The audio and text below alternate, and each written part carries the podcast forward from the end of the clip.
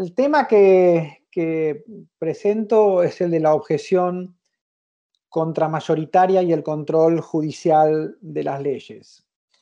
Eh, es un tema muy complejo, con muchísimas aristas, así que voy a tratar de enfocarme en tres o cuatro temas o, nudos que me parecen que pueden ayudar eh, a pensar el problema, este, a pensar el tema y a ubicarnos un poco en la discusión que tiene mucho que ver con eh, la presentación que acaba de hacer el doctor Carrillo. Este, eh, vamos a ver que tiene muchos puntos de contacto.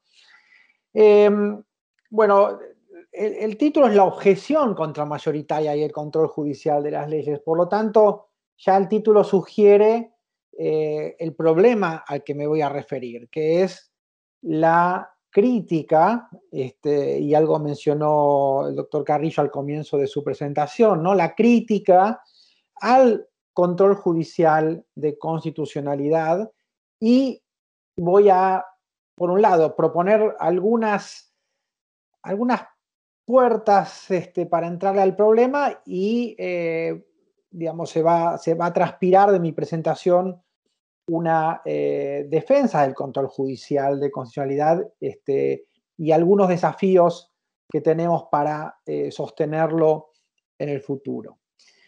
es, es, imposible, digamos, adentrarnos en la discusión sobre la objeción contramayoritaria o al control judicial de constitucionalidad este, sin empezar por eh, caracterizar la relación entre eh, dos elementos constitutivos de nuestro régimen político, ¿no? O sea, si definimos a nuestro régimen político como una democracia constitucional, este régimen político combina dos elementos eh, centrales este, del sistema político que son, por un lado, eh, el régimen de toma de decisiones, el régimen de autogobierno, digamos, que está digamos, definido como un régimen democrático de autogobierno, y por otro lado, el establecimiento de una constitución que vamos a entenderla como límite a ese eh, gobierno democrático o a ese ideal de autogobierno este, canalizado a través de las instituciones políticas, como por ejemplo el Congreso de la Nación este, y su facultad de emitir leyes, como bien decía este, mi colega Carrillo recién. Entonces, este régimen político de democracia constitucional combina estos dos elementos, ¿no es cierto? por un lado, un, un, elemento democrático, este ideal de autogobierno digamos, traducido institucionalmente en, los órganos políticos del gobierno, fundamentalmente el Parlamento, también el Poder Ejecutivo, y este elemento constitucional donde hemos decidido, en una democracia constitucional, atrincherar, proteger, aislar, digamos, del debate democrático ciertas cuestiones que van a convertirse en un límite a esa decisión política de autogobierno.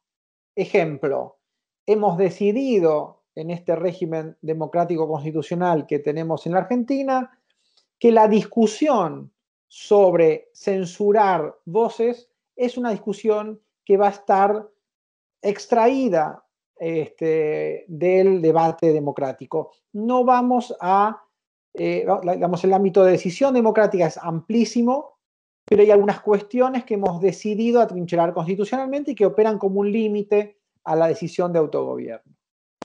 Em, digamos, para, ser muy esquemático, en ese, en ese límite constitucional vamos a tener tanto procedimientos, que fue el centro de la presentación anterior, y vamos a tener derechos. ¿eh?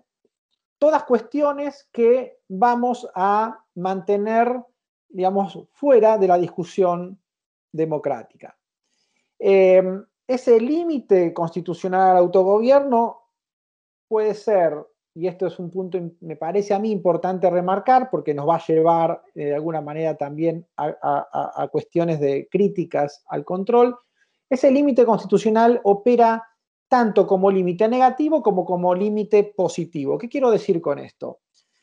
La, presentación tradicional de la democracia liberal clásica, digamos, está pensando siempre en el límite como un límite negativo, ¿no? O sea, el límite constitucional es todo lo que eh, no puede hacer el Estado. No puede censurar, no puede discriminar, no puede torturar. Eh, pero creo que se nos escapa un aspecto de ese límite constitucional que tiene que ver no solo con aquello que el gobierno no puede hacer, sino también con aquellas cuestiones que el gobierno debe llevar a cabo o, políticas o, decisiones que debe tomar. ¿Cómo son estas decisiones que debe tomar el Estado? Bueno, el compromiso con algunos derechos, por ejemplo, generalmente, por ejemplo, los derechos sociales, no implican solo un límite negativo frente al Estado, en el sentido de que, por supuesto, el Estado, por ejemplo, no puede este, tomar decisiones que afecten nuestra salud, pero también implica un límite positivo en el sentido de que hay algunas decisiones o políticas públicas que el Estado debe llevar a cabo en virtud de ese límite constitucional. Entonces, el límite por ejemplo, un, régimen de asistencia sanitaria o de provisión de vacunas, o estoy pensando en el caso Viceconte, ya que aquí tengo colegas administrativistas en, la sala, digamos, este, estamos pensando en un límite constitucional, no solo entendido como aquello que el Estado no debe hacer, no censurar, no discriminar, no torturar, sino también como un límite en el sentido de límite al autogobierno, porque hay cosas que este, este, esta comunidad política autogobernada va a tener que decidir. De algún modo estoy limitando el autogobierno porque le digo, hay cuestiones que no va a poder evitar decidir, ¿eh? como por ejemplo aquellas políticas públicas que aseguran este, derechos sociales o que aseguran el ejercicio de derechos en su eh, dimensión estructural, como puede pasar con la igualdad, como puede pasar con la libertad de expresión, como puede pasar con las garantías del proceso penal, caso Berbitsky, etc. Entonces, primer punto importante me parece es poner esta discusión sobre la objeción contramayoritaria en un, en un marco de el régimen político. Roberto, discúlpame, eh, hay un pequeño inconveniente con la conexión con YouTube. Tu, tu, alocución sale perfecta, pero no te estamos viendo en imagen el personal técnico lo está solucionando en YouTube para avisar en YouTube que estamos trabajando en eso. Vos podés seguir tu conferencia porque se escucha perfectamente, ¿sí? Eh, lo único es que te voy a avisar cuando vuelva tu imagen, ¿ok? Igual, mi imagen es lo menos importante. Bueno, es, es una modestia tuya, pero... Hagamos de cuenta que es un radioteatro. Este, Perfecto. Te disculpame la interrupción, ¿sí? No, para nada, che, gracias. Eh, bueno, entonces, eh, decíamos, es importante, me parece, ubicar el debate en torno a la objeción contra mayoritaria o a la objeción este, contra el régimen de control judicial desde el punto de vista de los límites al autogobierno en, este, en el marco de, un sistema político, ¿no es cierto? Un sistema político que está conformado por estos dos elementos, por, por este elemento democrático, por este ideal de autogobierno y por este límite constitucional a ese autogobierno. Eh, muchos han sostenido que este tipo de régimen político encierra ¿sí? Una paradoja. Este, si vamos en, términos históricos, es la crítica de Jefferson o de Thomas Paine al régimen de democracia constitucional, este, las objeciones incluso a la necesidad de tener constituciones o no tenerlas. Este, estas son las críticas, digamos, más radicales al régimen, este, hasta, digamos, posiciones que podrían demandar de límites constitucionales muy escuetos, muy, muy limitados, justamente para dejar un amplio margen de decisión al autogobierno. Entonces, aquí aparece un primer elemento, un elemento importante que se va a trasladar a nuestra discusión sobre la opción contramayoritaria, que es, bueno, ¿podemos sostener este régimen político sobre la base de estos dos elementos? ¿Son estos dos elementos contradictorios o paradójicos? ¿Podemos sostener digamos, un régimen de autogobierno a la vez que sostenemos la existencia de límites al autogobierno? Los críticos más radicales van a decir de ninguna manera, porque el autogobierno solo es autogobierno si no tiene límites, ¿sí? Este, pero por otro lado, hay quienes podrían sostener, defendiendo el límite y defendiendo el régimen de democracia constitucional, que ese autogobierno no puede ser ilimitado. Entonces, aquí surge esta discusión de la paradoja de la democracia constitucional, que estoy mejor con la imagen, apareció la imagen. Perfecto. Este, entonces, esta, esta, paradoja, no me puedo adentrar en ella, pero es importante como preludio al, punto de la, de la, conferencia de la clase de hoy. Este, esta, esta paradoja ha disparado, digamos, gran parte del debate de la teoría constitucional moderna desde yo diría por lo menos desde los años 60 hasta, hasta el día de hoy. Eh, por supuesto, ha estado siempre presente, incluso en la discusión política, pero eh, las propuestas desde la teoría constitucional para superar esta aparente paradoja han sido centrales en el debate de la teoría constitucional moderna. Ahora bien, no voy a adentrarme en las, en las respuestas o en las propuestas de superación de la paradoja, solo voy a mencionar dos este, posibles respuestas someramente. Una porque justamente se relaciona mucho con la presentación anterior, ¿no es cierto? Una, una visión, una, una propuesta de superación de la paradoja, o sea, de justificación del límite en este régimen de autogobierno, pasa justamente por entender que ese límite debería estar circunscripto a ciertos procesos o precondiciones de la decisión democrática de autogobierno.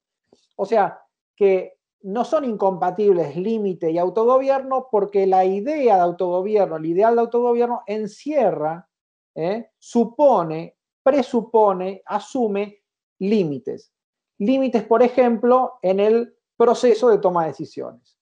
Voy a decir un límite muy puntual y muy seguramente aceptable por todos la igualdad en el proceso de toma de decisiones democrático es un límite que no puede ser agredido, traspasado por la propia decisión democrática, porque la decisión democrática, la decisión de autogobierno que desconozca o agreda la igualdad en el proceso de toma de decisión, estaría incurriendo en una inconsistencia pragmática, estaría justificando la decisión de autogobierno sobre el presupuesto de que todos somos iguales en ese proceso, y a la vez tomando una decisión contradictoria con su presupuesto. Entonces, una de las propuestas que más, digamos, que, han surgido, ¿eh? del caso de autores como Ili, incluso en nuestro país se mencionó Gargarella, también Carlos Nino, digamos, que defienden concepciones muy potentes y robustas de democracia, sin embargo, también van a aceptar límites constitucionales, pero muy estrechamente vinculados con los presupuestos del proceso democrático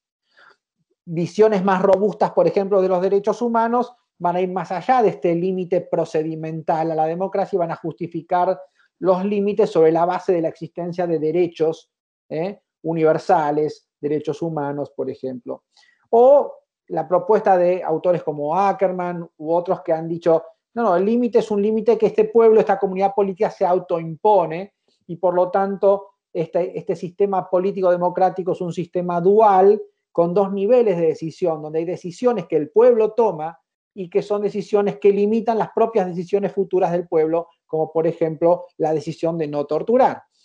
Entonces, digamos, primer punto, y paso al, segundo, primer punto importante, no podemos trabajar sobre la objeción contra mayoritaria al Poder Judicial, no podemos pensarla, no podemos incluso pensar posibles eh, superaciones de las críticas que se le hacen, sin ponerla en contexto, en el contexto de este régimen político que llamamos democracia constitucional y que reúne estos dos elementos, constitución, autogobierno y límite constitucional, y eh, la necesidad de eh, encontrar el modo de compatibilizarlos, de superar esa paradoja.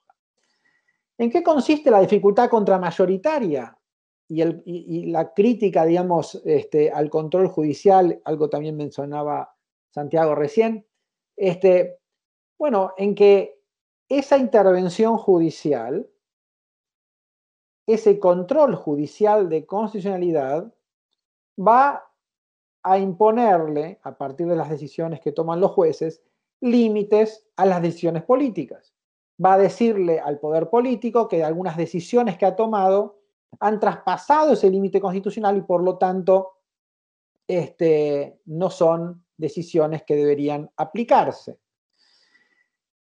¿Qué, ¿Qué vemos aquí? Bueno, vemos una especie de trasvasamiento de traspaso de la paradoja de la democracia constitucional a, en términos institucionales, a una cierta, a una cierta este, posible eh, confrontación entre el poder político que expresa esa idea de autogobierno y el poder judicial que nuestro régimen de control judicial expresa o este, aplica el límite constitucional. Entonces, algunas de esas objeciones que veíamos recién al régimen político como un régimen que, que aunaba dos elementos de difícil amalgama, se traduce en términos institucionales a una crítica a la actividad de los jueces al ejercer el control sobre el poder político y sobre el autogobierno. Entonces, ¿en qué consiste esta, esta, esta crítica? ¿En qué consiste esta dificultad contramayoritaria, como la llamó originariamente el profesor Bickel, digamos, este, al, al control judicial? Consiste básicamente en objetar, ¿eh? como decía recién Santiago, la crítica este, perdón, objetar la intervención judicial para impedir el ejercicio del autogobierno democrático. Ahora bien, ¿podemos superar esta crítica contra mayoría? Yo creo que sí, yo creo que sí, pero no la podemos, no podemos presentar una propuesta superadora o una, una respuesta a la crítica sin, a su vez, tratar de resolver la paradoja entre, o la aparente paradoja entre democracia y constitución. Las propuestas desde el derecho constitucional moderno, desde la teoría constitucional, para superar esa crítica, este, son básicamente el corazón de nuestra teoría constitucional eh, moderna. Este, ¿Cómo se ha intentado responder a la crítica? ¿Cómo se ha intentado responder a la objeción contramayoritaria este, eh, contra eh, el, poder judicial y su facultad de control de las decisiones políticas de autogobierno. Bueno, yo creo que eh, si tengo que resumir en los pocos minutos que tengo, este, cuál es o cómo es la, la respuesta, digamos, las propuestas que intentan este, rescatar, digamos, al, el control judicial de esas críticas este, eh, eh, y de esas objeciones al control, eh, digamos que tenemos que pensar en cómo justificar y a la vez cómo este, determinar el alcance del control.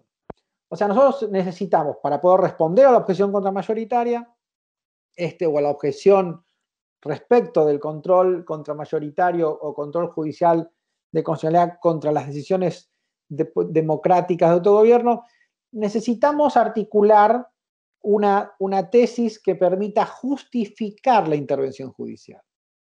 Si desde el derecho constitucional o desde la teoría constitucional nosotros no podemos justificar la intervención judicial en un, en un régimen democrático de autogobierno, eh, entonces tendrían razón aquellas críticas, sobre todo provenientes de eh, teorías radicales de democracia. Este, que yo, por ejemplo, también mencionaba Santiago, ¿no? el caso de Waldron, el caso de, bueno, todos aquellos que, que tienen teorías democráticas muy robustas, que tienen una profunda confianza en el proceso deliberativo y por lo tanto van a ver con desconfianza cualquier interferencia con ese proceso, por ejemplo, la que viene de un poder judicial que, como decía Santiago, tiene una legitimidad democrática indirecta, como algunos la denominan. Este, entonces, nosotros necesitamos, por un lado, articular una justificación de esta, de esta intervención judicial que al mismo tiempo es un modo de determinar el alcance de la intervención judicial. Aquí hay una relación estrecha entre justificación y alcance de la intervención judicial. Eh, pedagógicamente o para los fines de la presentación, yo voy a separarlas, pero la relación entre justificación de la intervención judicial en el control de constitucionalidad y el alcance de la intervención van a ser dos cuestiones íntimamente relacionadas.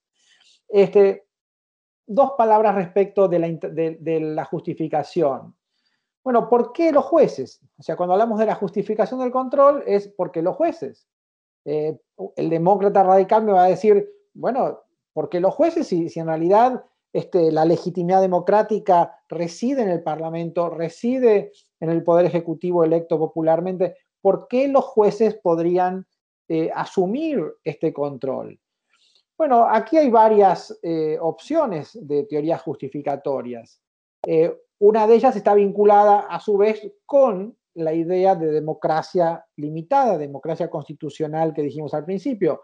el control judicial lo que hace es hacer recaer en funcionarios que no responden a la voluntad mayoritaria para que ejerzan el control de la voluntad mayoritaria. Resultaría inaceptable o relativamente ingenuo pensar que el control de la voluntad mayoritaria podría caer en la misma voluntad controlada. Este, es un, principio básico del control que aquel que resulta controlado no puede ejercer el control sobre sí mismo. Por lo tanto, lo que hace el diseño del control judicial de constitucionalidad es eh, desplazar el control hacia un órgano que este, no responde a la voluntad mayoritaria.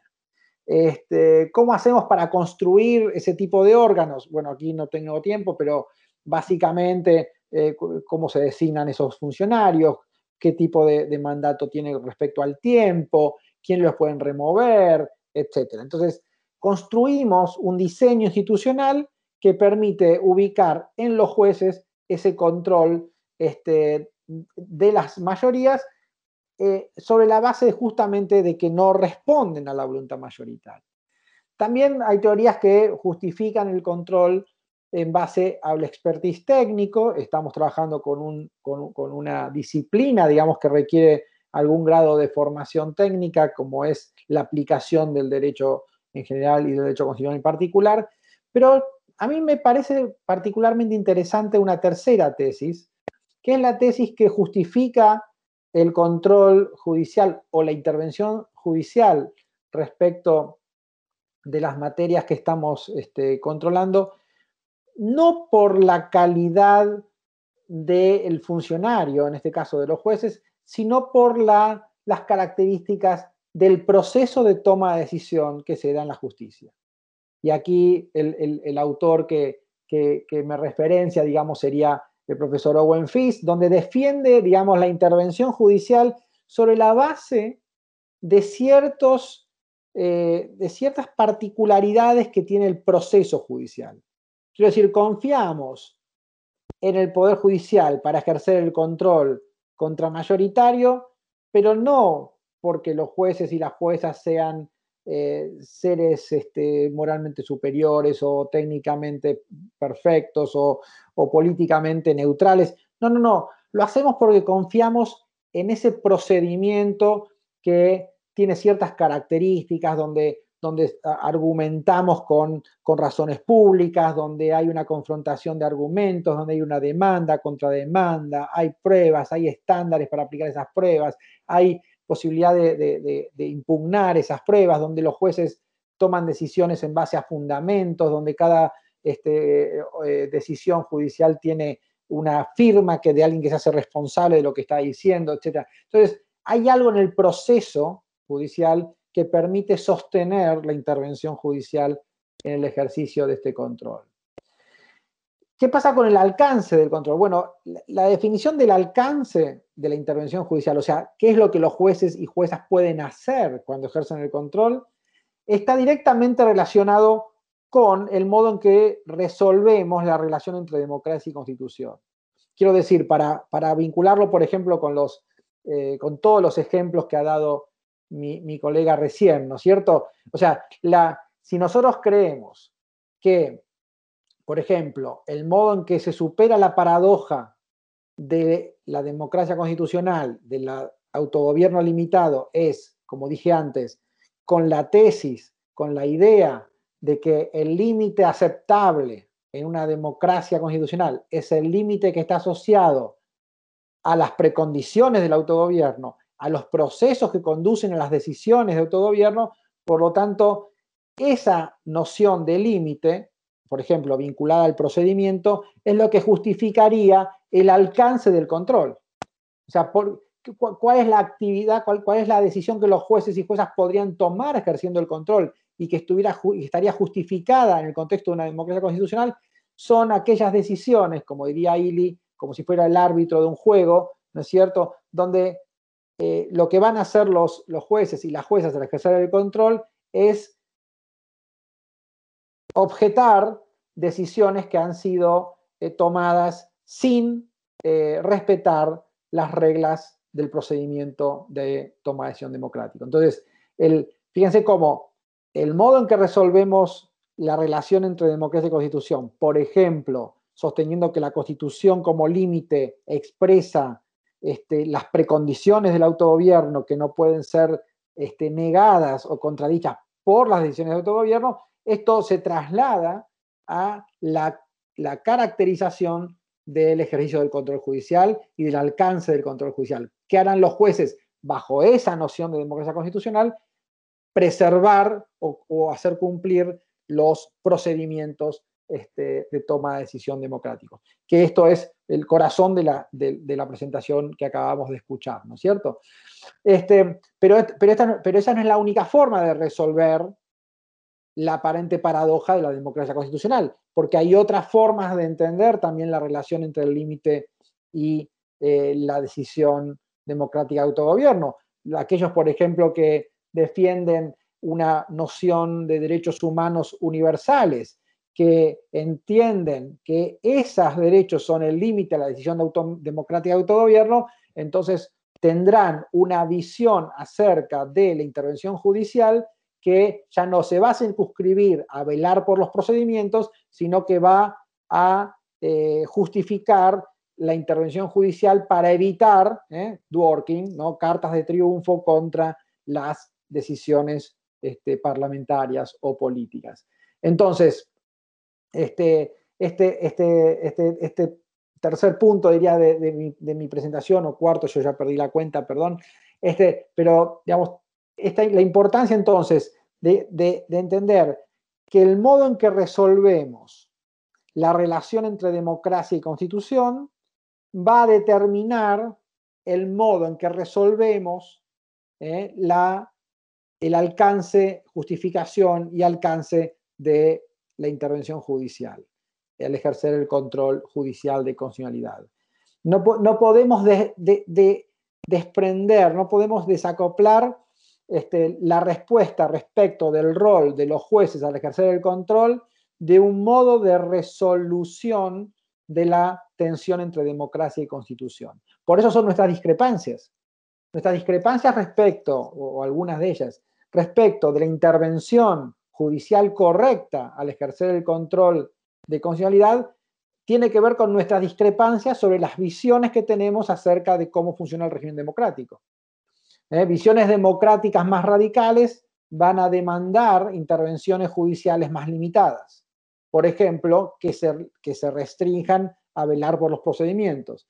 Visiones democráticas, constitucionales, donde el límite se asocia con contenidos más robustos, por ejemplo, derechos humanos, entonces vamos a tener, eh, vamos a tener, vamos a justificar intervenciones judiciales de otro tipo, ¿sí? dispuestas a, preservar esos derechos este, frente a acciones u omisiones estatales.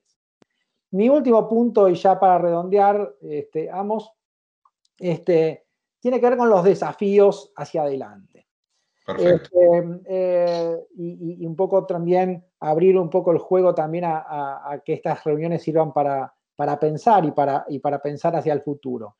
Este, la intervención judicial en un régimen como el nuestro, yo creo, va más allá del control de los procedimientos. O sea, nuestra constitución es una constitución robusta en materia de reconocimiento de derechos, es una constitución que este, no parece ser una constitución, digamos, eh, para decirlo metafóricamente, escrita por demócratas radicales. Digamos, no es una constitución que ofrezca unos, unos pocos, unas pocas reglas procesales para que la democracia eh, tenga un ámbito, eh, un, amplio ámbito de decisión política, sino que por el contrario, son constituciones robustas en materia de reconocimiento de derechos este, que van a traer una complejidad superior ¿eh? a nuestra tarea de definir el tipo de intervención judicial que sería sustentable, digamos, que sería consistente con ese ideal de autogobierno. ¿Qué quiero decir con esto? Y que si tenemos en nuestra constitución el reconocimiento de derechos, ya sean civiles y políticos o sociales, que requieren para su respeto y garantía de acciones políticas que pueden ser incluso políticas públicas muy robustas, costosas y complejas, y tenemos un régimen de control judicial de constitucionalidad, es inevitable que la intervención judicial empiece a generar ¿sí? este, roces con el ideal de autogobierno, porque la intervención judicial para asegurar el derecho a la salud, para asegurar el derecho a la educación, para asegurar este, las condiciones de detención en cárceles de acuerdo a los mandatos, por ejemplo, de Naciones Unidas, o etcétera, digamos, va a requerir intervenciones judiciales que van a ir más allá de velar por los procedimientos, van a ir más allá y van a exigirle al poder estatal acciones que, por ser tan demandantes, por ser tan robustas, pueden llegar a, eh, digamos, debilitar, digamos, el espacio o, el alcance de la decisión política.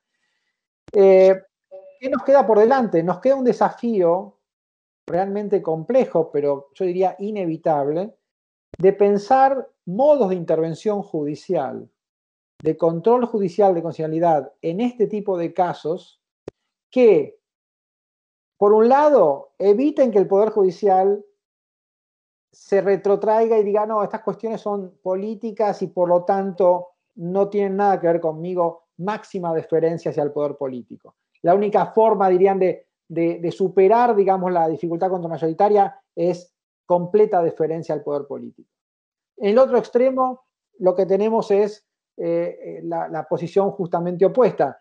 Eh, bueno, las demandas constitucionales, las obligaciones constitucionales de este tipo tan robustas, tan, tan exigentes, deben ser impuestas por los jueces y los jueces y las juezas, al ejercer el control, deben ordenarle al poder político hacer todo esto y muchas veces esto significa mucho dinero, mucha estructura, mucha este, eh, institucionalidad, etc.